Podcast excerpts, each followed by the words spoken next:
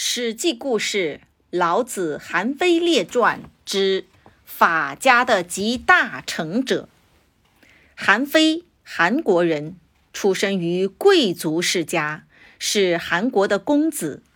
约生于公元前两百八十年，卒于公元前两百三十三年。韩非与李斯同是荀卿的学生。他才学超人，没有继承荀卿儒家的思想，而是喜行明法术之学，并崇尚道教，继承和发展法家的思想，成为战国末年法家集大成者。韩非是韩国的公子，天生口吃，所以并不喜欢说话，但是他擅长写文章。对人性观察很敏锐，很透彻，是荀卿门下最优秀的门生。韩国当时受到他国侵略，日渐衰败，领土越来越狭小。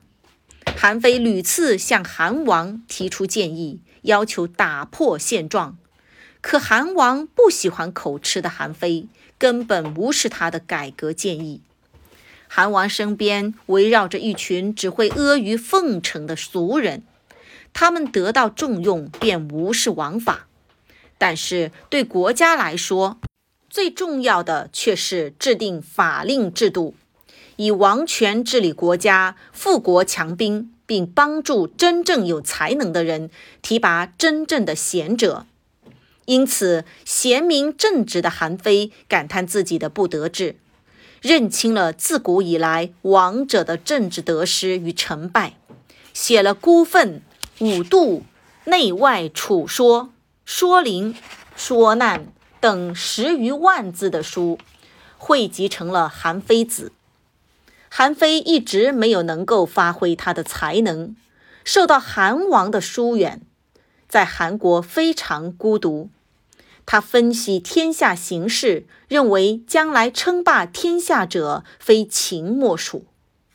郑国在归入秦国时，曾以韩非的书献给秦王政，这就是《孤愤》《五度》二书。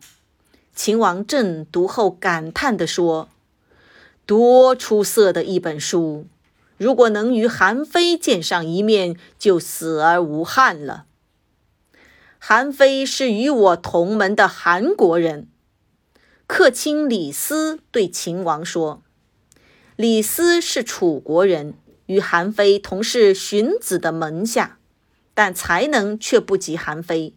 后投效秦国，是吕不韦的食客之一，因此成为秦王政的幕僚。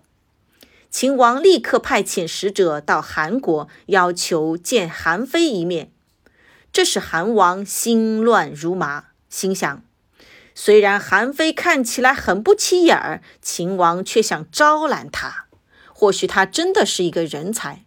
而且韩非一直受到自己冷落，不知会在敌国做出什么对韩国不利的事，因此便深感不安。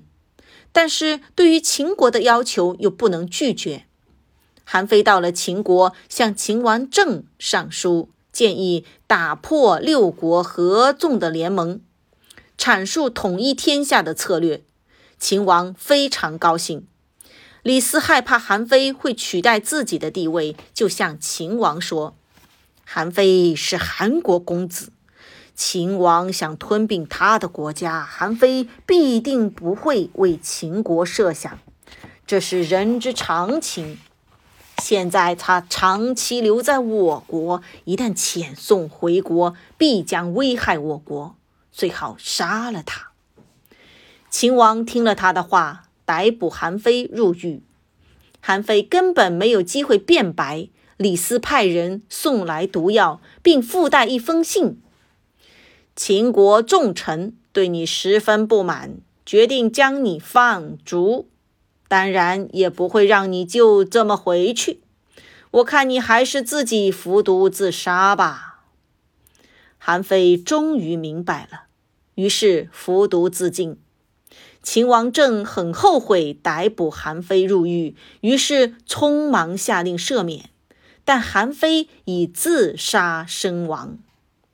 名师点拨：韩非有治国之才，韩王却只宠幸无能之人，比善于识人用人的秦王差得太多。所以后来韩王被秦所灭也是顺理成章的。李斯因为嫉妒韩非的才能而挑拨离间，害死了韩非，令人感叹。